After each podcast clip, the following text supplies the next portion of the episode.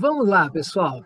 Chegamos aqui à nossa última mensagem da série O Lugar do Coração. Nessa última semana, eu fiquei pensando bastante sobre esse tema. Por isso, eu fui fazer uma pesquisa. O que significa essa palavra coração? Aí eu fui para o dicionário da língua portuguesa. E lá no dicionário da língua portuguesa eu encontrei que coração é um substantivo masculino, tá certo? Isso daí tudo bem. Mas se você pesquisar coração na língua portuguesa, tem mais de 15 significados diferentes.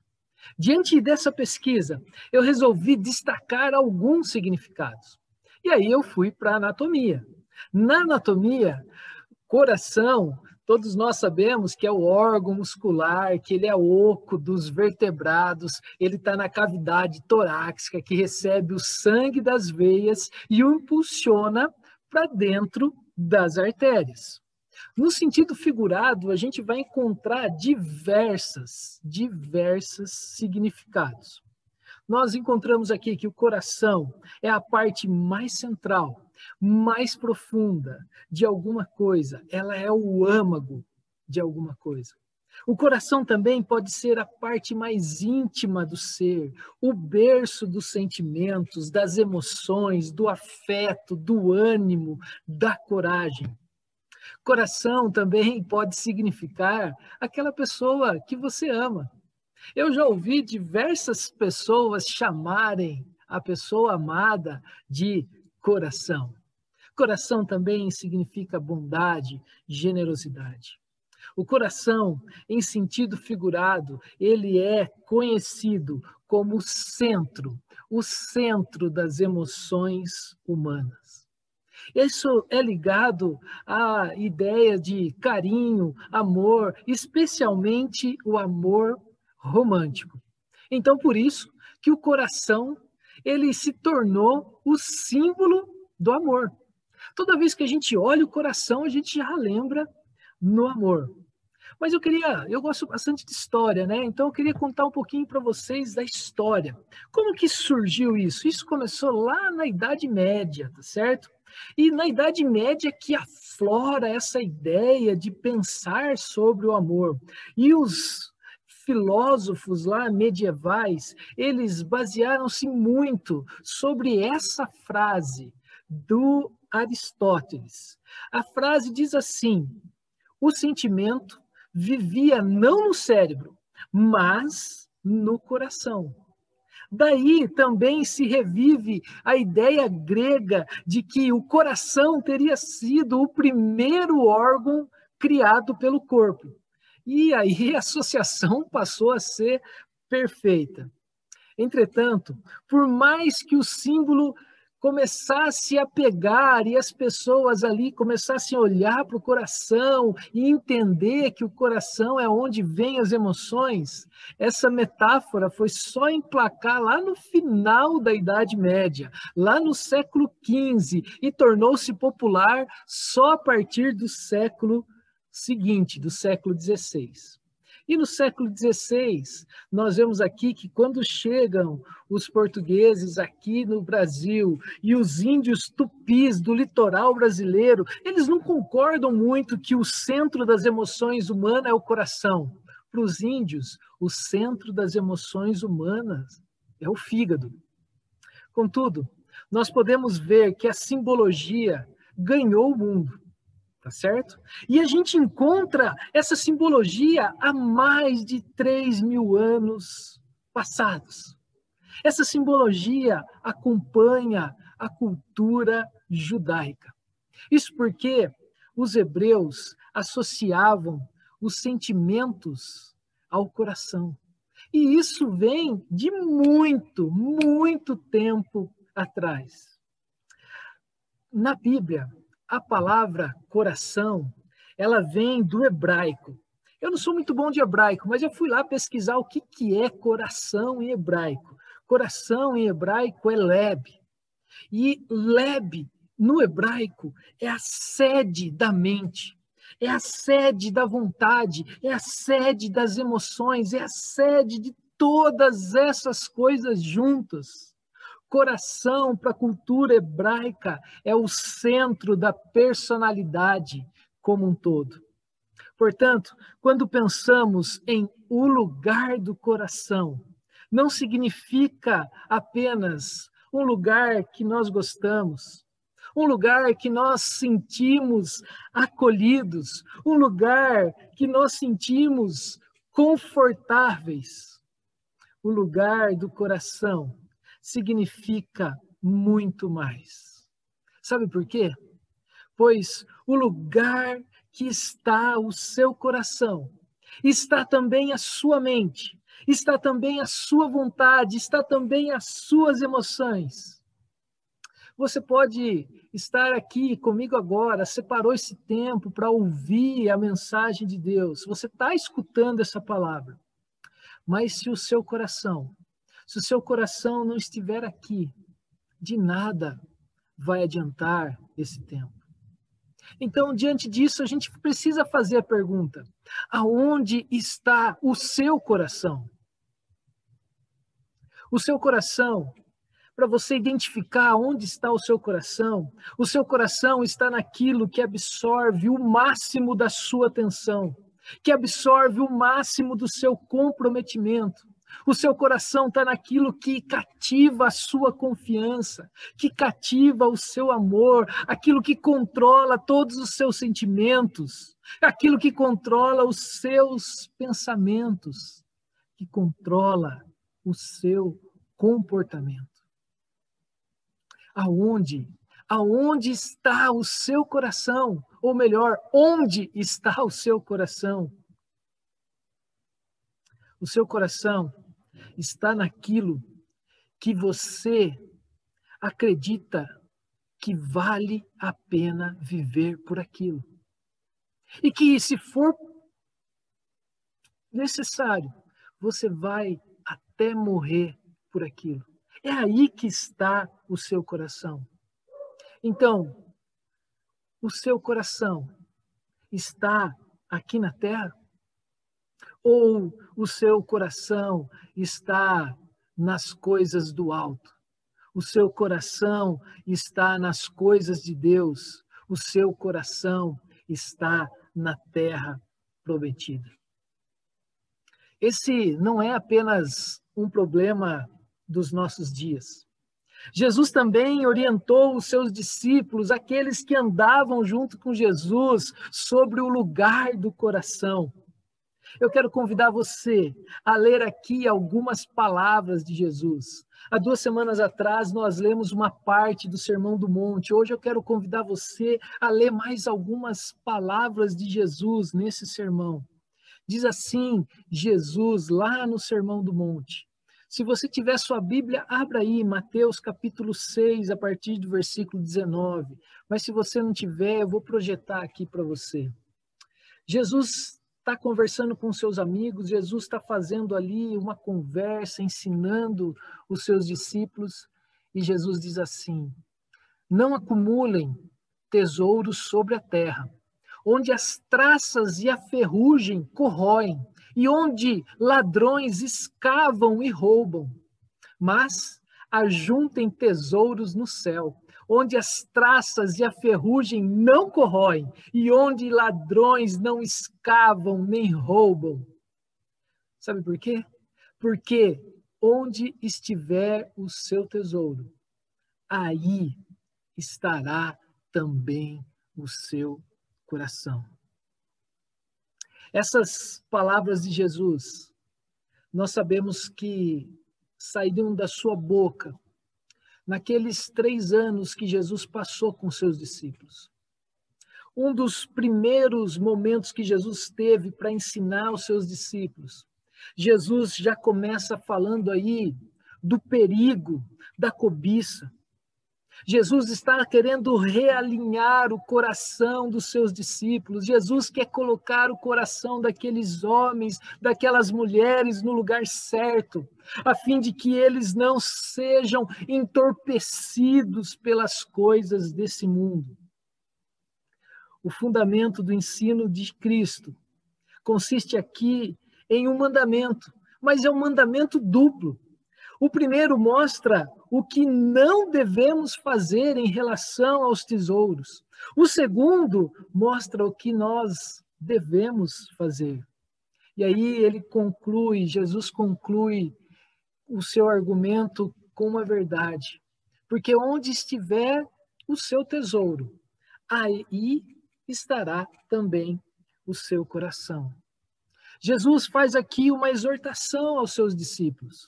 Jesus ele chama a atenção daqueles homens, daquelas mulheres a concentrarem as suas, a sua atenção, a darem prioridade a Deus, a darem prioridade ao reino de Deus.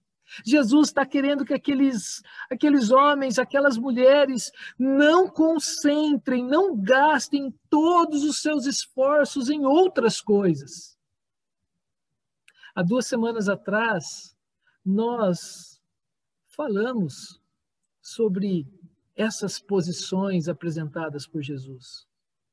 Mas muitas vezes, essas posições, essa forma de entender a vida, essa forma que Jesus trouxe de entender o mundo, vai contra o que a maioria das pessoas acreditam, o que a maioria das pessoas estão buscando, Sabe por quê? Porque o padrão de vida de Jesus é radical. O padrão de vida de Jesus é algo que mexe com o nosso jeitão de viver.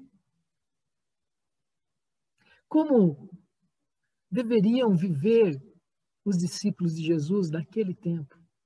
Como eu e você devemos viver hoje? Eu e você temos que viver com o coração nas coisas desse mundo? Ou eu e você temos que viver com o coração na eternidade, na terra prometida, mesmo enquanto nós estivermos aqui? Então, nós vemos aqui a primeira afirmação de Jesus. Jesus fala aqui que nós não devemos acumular tesouros sobre a terra. Vale ressaltar aqui que Jesus não está proibindo você a ter uma boa poupança. Jesus não está falando aqui que você tem que vender os seus bens, vender o seu carro. Não. Se você lê a Bíblia, você vai encontrar diversos ensinamentos que Jesus, diversas pessoas nos orientam que nós temos que ser diligentes, nós temos que cuidar das coisas que chegam na nossa mão, nós temos que nos preparar para tempos difíceis. Nós temos que desfrutar daquilo que Deus nos dá para a gente usar. Mas também a Bíblia diz que eu e você precisamos ser generosos. Nós temos inúmeros exemplos da Bíblia. Hoje eu quero usar aqui só personagens que eu gosto. Outro personagem que eu gosto bastante é José. José do Egito, ele foi elogiado porque ele guardou trigo, ele guardou alimento, ele ele se preparou e quando veio aquela grande, aquele grande problema na terra, ele cuidou do seu povo, ele cuidou das pessoas que estavam ao redor, ele foi incentivado a usar todos os seus recursos, toda a sua mente, todo o suor do seu rosto para armazenar, para depois abençoar. O problema que muitas vezes eu e você, nós somos levados a acumular porque nós somos egoístas, porque nós queremos mais para nós mesmos. Mas o que Jesus está falando aqui para os seus discípulos, que Jesus falou para aqueles discípulos e que fala para mim e para você, é que nós devemos abrir o nosso coração. Nós devemos ser sinceros conosco mesmos para ver se estamos sendo verdadeiros discípulos de Jesus. Se nós estamos vivendo com o coração aqui, nessa terra, ou se o nosso coração está fixado na terra prometida. Eu e você, nós somos desafiados a viver o céu enquanto estamos aqui na terra. Eu e você somos desafiados a ter uma vida prática, a servir ao próximo, a cuidar do próximo, com tudo aquilo que Deus tem nos dado. Seja muito, seja pouco. É isso que Jesus está falando aqui. Esse é o ensinamento.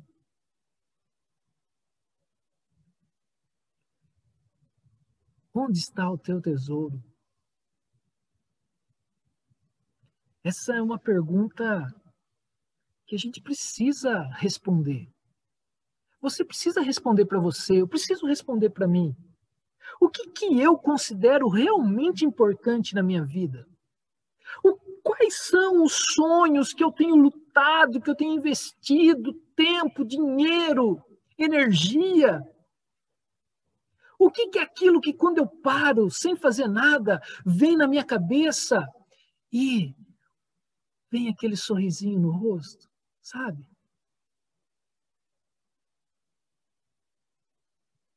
A resposta a essas perguntas é que vai deixar claro onde está o seu tesouro. E o texto nos leva a refletir, a refletir seriamente sobre isso, pois onde estiver o nosso coração, ali estará também o nosso tesouro. Jesus não está falando aqui de lugar, mas Jesus está falando de um tipo de tesouro. Ou é o tesouro aqui da terra, ou é o tesouro do céu, o tesouro celestial. E aí, a gente tem que fazer uma comparação entre o tesouro da terra e o tesouro do céu.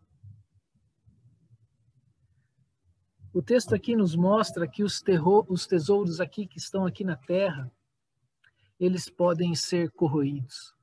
Eles podem ser corroídos pela traça, pela ferrugem.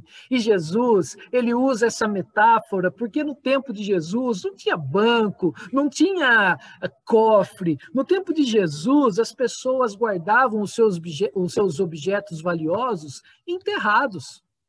Em algum lugar enterrado, escondido. E isso é lógico que aumentava a probabilidade deles serem corroídos ou mesmo serem roubados.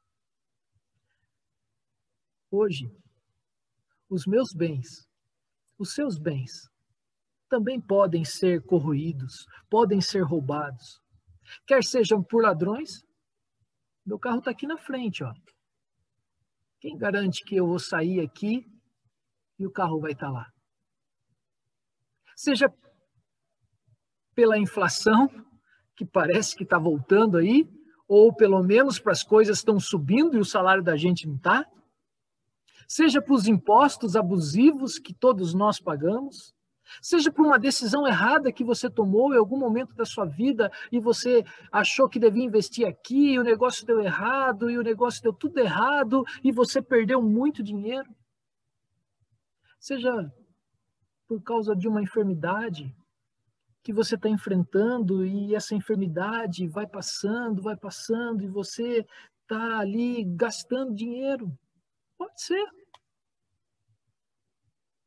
por mais que a sua conta bancária esteja alta, por mais que você possa ter bens no seu nome, por mais que você tenha dinheiro investido na bolsa, eu e você, qualquer um de nós, podemos ser contaminados por um vírus mortal e nenhum médico, nenhum remédio, nenhuma quantia de dinheiro pode garantir a nossa vida.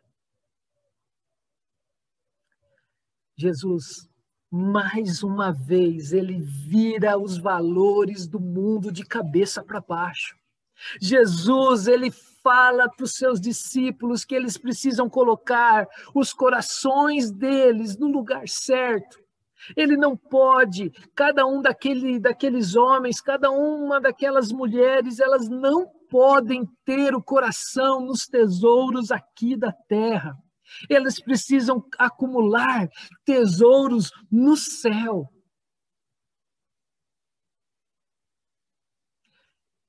E o texto continua. Jesus mostra aqui o que nós não devemos fazer com relação aos tesouros. Sabe por que Jesus faz essa, ele mostra essas coisas para gente? Porque Jesus conhece o meu coração. Jesus conhece o seu coração.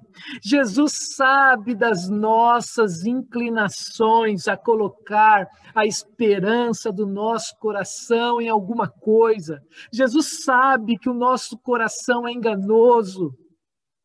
Por isso que ele apresenta aqui o seu segundo argumento no qual nós encontramos aqui uma razão muito, muito especial para a gente ajuntar tesouros no céu. Os tesouros no céu, as traças e a ferrugem não corroem. Os ladrões não escavam nem roubam mas aí você pode estar perguntando: como assim? Eu quero juntar tesouro no céu, eu quero fazer, o que, que eu tenho que fazer? Qual que é a receita aí, Neto? Espera aí que eu vou pegar uma caneta para você falar. Nem precisa buscar caneta. Sabe qual é a resposta? Você não precisa fazer nada.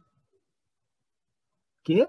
É isso mesmo. Você não precisa fazer nada. Você não tem que fazer nada. Você tem que apenas aprender a desfrutar desses tesouros. Você precisa reconhecer esses tesouros. Você precisa ver o agir de Deus na sua história.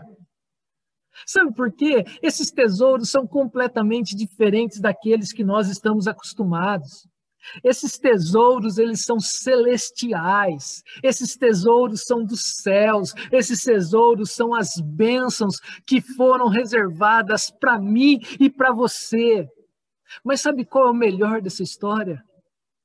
Eu e você, nós podemos desfrutar hoje, agora, aqui, nesse momento, desses tesouros. Sabe por que nós podemos desfrutar? Porque foi o próprio Jesus quem nos descreve, quem nos mostra, quem nos orienta, quem aponta para a gente quais são esses tesouros. Jesus, ele fala aqui no Sermão do Monte, alguns versículos antes, cinco versículos antes desse daqui, no versículo 14, 6, né? Nós estamos no 20. Jesus, ele fala que eu e você somos completamente, eu vou repetir, nós somos completamente perdoados por causa do preço que ele pagou na cruz. Eu e você podemos dobrar os nossos joelhos agora e as nossas orações serão ouvidas as nossas orações chegarão ao ouvido do Pai e elas serão respondidas na hora certa. Quer saber de mais um tesouro? O meu nome, o seu nome o nosso nome, o nome de todos aqueles que reconheceram Jesus como Senhor e Salvador da sua vida, que se entregaram um dia para Jesus, estão arrolados no livro, no livro da vida, no livro que está lá no céu. Eu e você, por causa daquilo que Jesus fez na cruz, nós somos chamados de filho amado do Pai. Você já entendeu isso? Eu e você, nós não somos um filho de segunda categoria. Não é Jesus o filho predileto e a gente é os filhos deixado de lado. Não. Eu e você somos filhos amados do Pai. Eu e você, você é a filha amada do Pai. O Pai olha para você, sabe das suas dores, sabe dos seus dilemas, sabe aquilo que você está passando.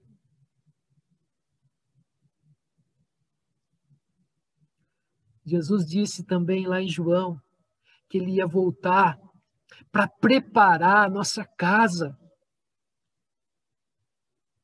A minha casa é lá na rua Inácio Antônio 237, mas eu tenho outra casa. Eu não conheço ainda, mas um dia eu vou conhecer. É a minha casa lá no céu, que Jesus já preparou, ela está pronta. Eu e você, nós temos paz, nós podemos viver em paz no meio a tanta confusão, a tanta coisa estranha, a tanta corrupção, a tanta pessoa que é egoísta. eu nem vou dar mais exemplos porque faz mal, né? Mas eu e você podemos ter plena paz, mesmo estando no olho do furacão. Sabe por quê? Porque essa paz que nós temos é a paz em Jesus. Tem mais tesouros. Jesus Cristo nos deu a companhia e a habitação permanente do Espírito Santo de Deus. Eu sou uma pessoa melancólica, né? Eu lido com isso, gente. Fazer o quê? Eu assumi e tenho lidado tentando melhorar. Eu sou aquela pessoa que vira e mexe, eu me acho sozinho. Não sei como você é. Neto, você nunca está sozinho. Meu querido amigo, minha querida amiga, você nunca está sozinha. Sabe por quê? O Espírito Santo de Deus está com você. Hoje é um dia que eu estou aqui, ó, no movimento.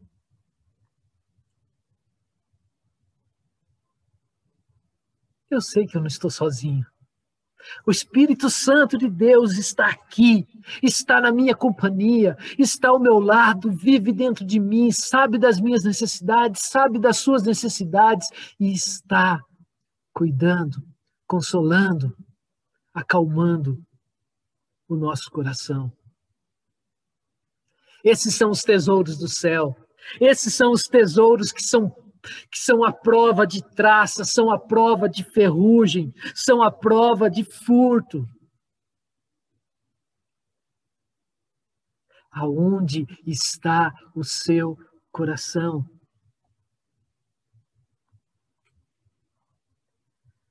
Se o verdadeiro tesouro de uma pessoa, se Você está procurando ainda onde está o seu coração. O seu coração está naquilo que você está gastando todos os seus esforços.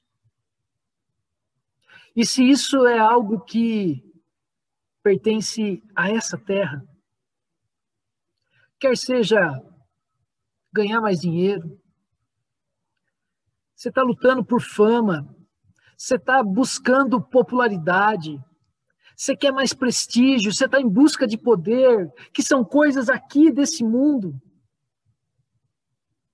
Então, o seu coração, então o centro da sua vida está completamente encharcado com o objetivo nas coisas desse mundo.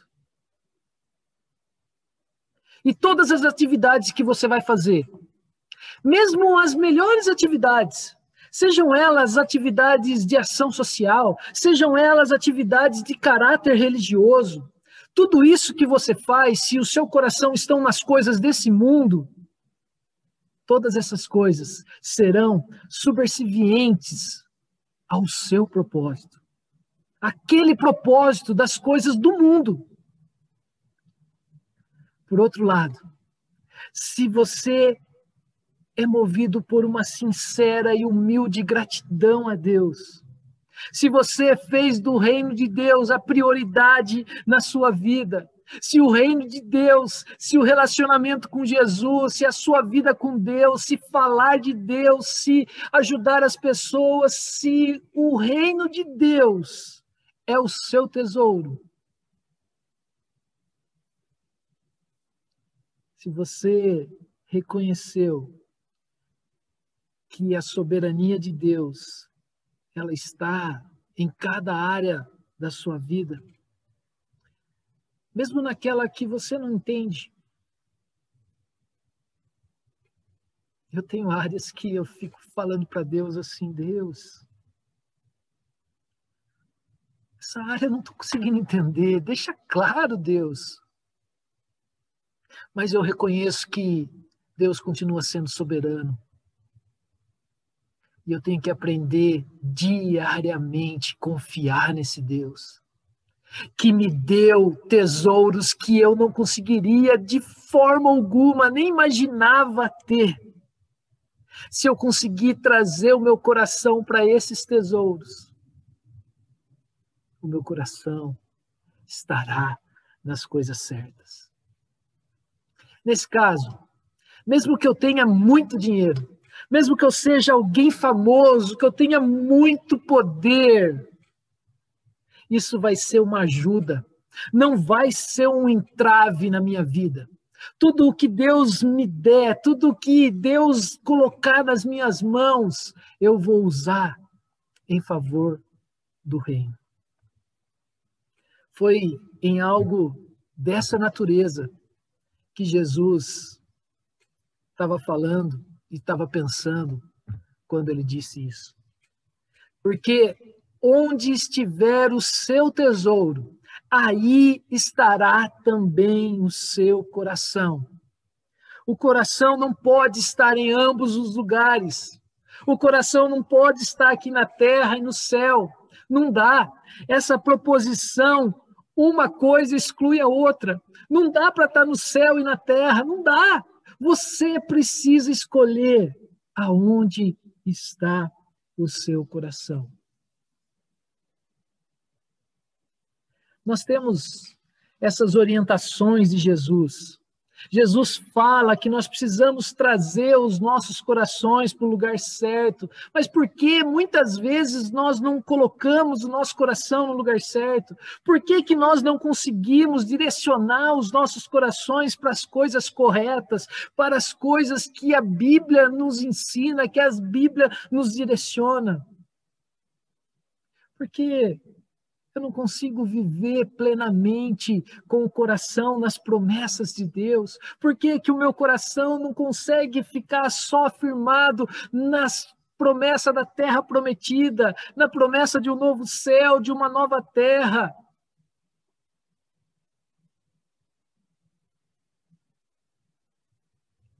Ouça as palavras de Jesus.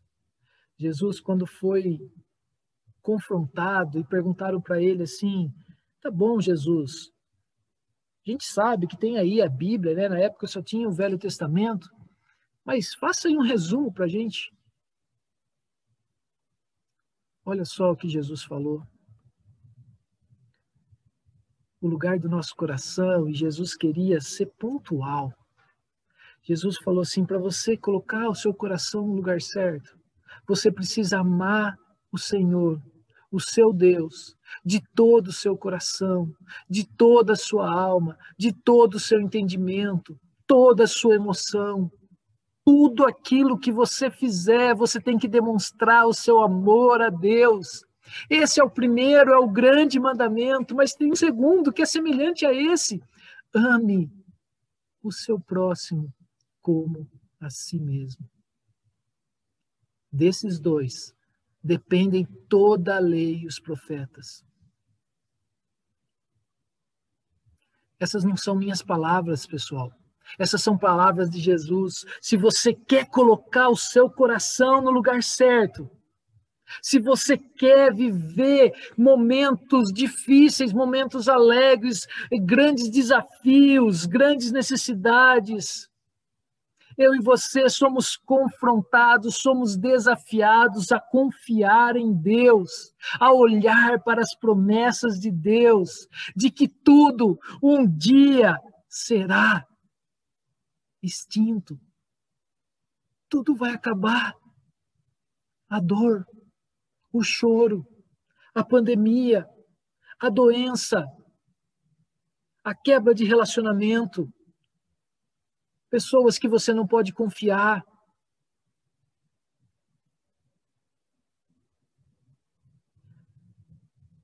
Nós vamos para um lugar onde a alegria será eterna.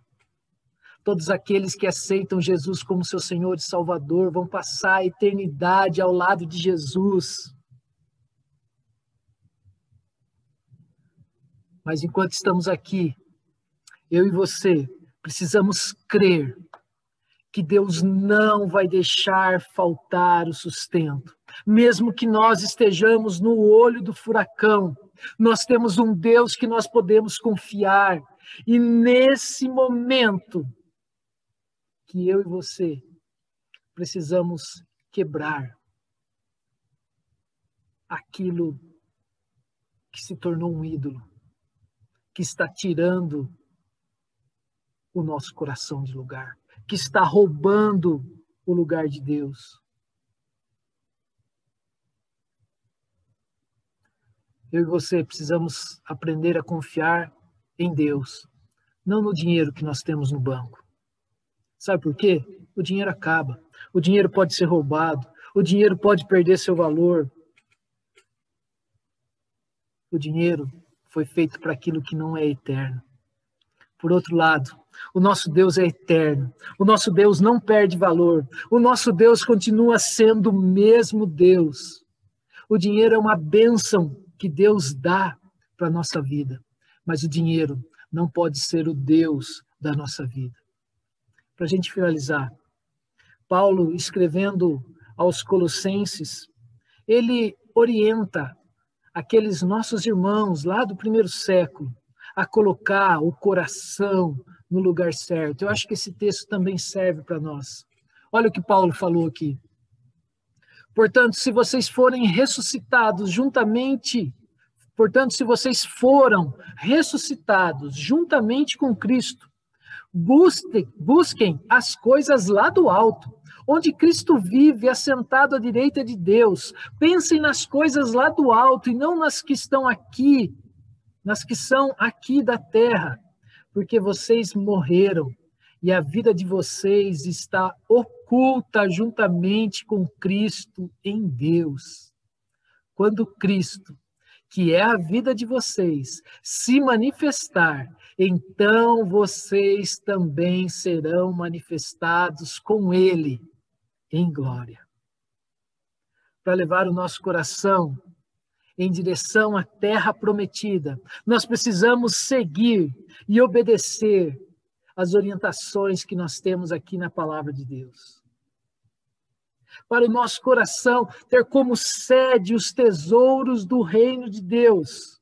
Paulo aqui nos ajuda, nos leva a entender que nós estávamos mortos, nós estávamos separados de Deus por causa dos nossos pecados. Mas ele nos lembra aqui que nós não somos mais mortos. Nós somos, nós somos ressuscitados com Cristo para uma vida de glória. Aqui, nós somos levados a olhar para a cruz, para a morte, para a ressurreição de Jesus, e juntamente com Ele, nós temos vida eterna. Agora, eu e você, nós precisamos nos colocar aos pés da cruz. Nós precisamos olhar para o alto, olhar para o que era impossível a gente chegar antes pelas nossas forças, porque se não fosse para Jesus, eu e você nunca, nunca poderíamos olhar, nunca poderíamos sonhar, nunca poderíamos imaginar a terra prometida.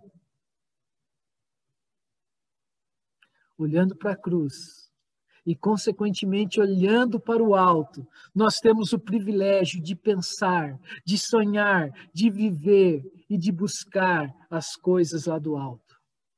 O desafio que temos como pessoas com o coração na terra prometida, mas com os pés ainda aqui nessa terra, é viver a eternidade no nosso dia a dia é conhecer e relacionar melhor com Jesus, conhecer e relacionar melhor com o nosso Pai eterno, imaginando como vai ser delicioso, maravilhoso quando esse dia chegar. Isso não é uma teoria. Isso não é algo que está só na teoria. Eu e você podemos olhar para a vida de Jesus mesmo quando nós estivermos no olho do furacão. A minha oração é que você se lembre das palavras que o Saulo trouxe para a gente, que nós podemos vencer as nossas lutas, mesmo antes de lutá-las.